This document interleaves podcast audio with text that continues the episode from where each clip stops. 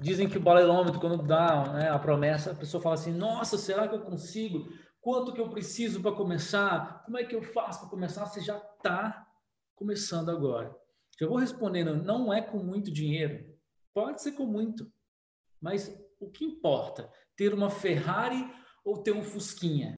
Ah, tem uma Ferrari. Beleza. Mas você não sabe dirigir. Pega a Ferrari e dirige agora. Se você dirigir a Ferrari e não deixar ela morrer, ela é sua. Não adianta. Não importa o tamanho do carro, o valor do carro, importa como se dirige, o jeito certo de dirigir.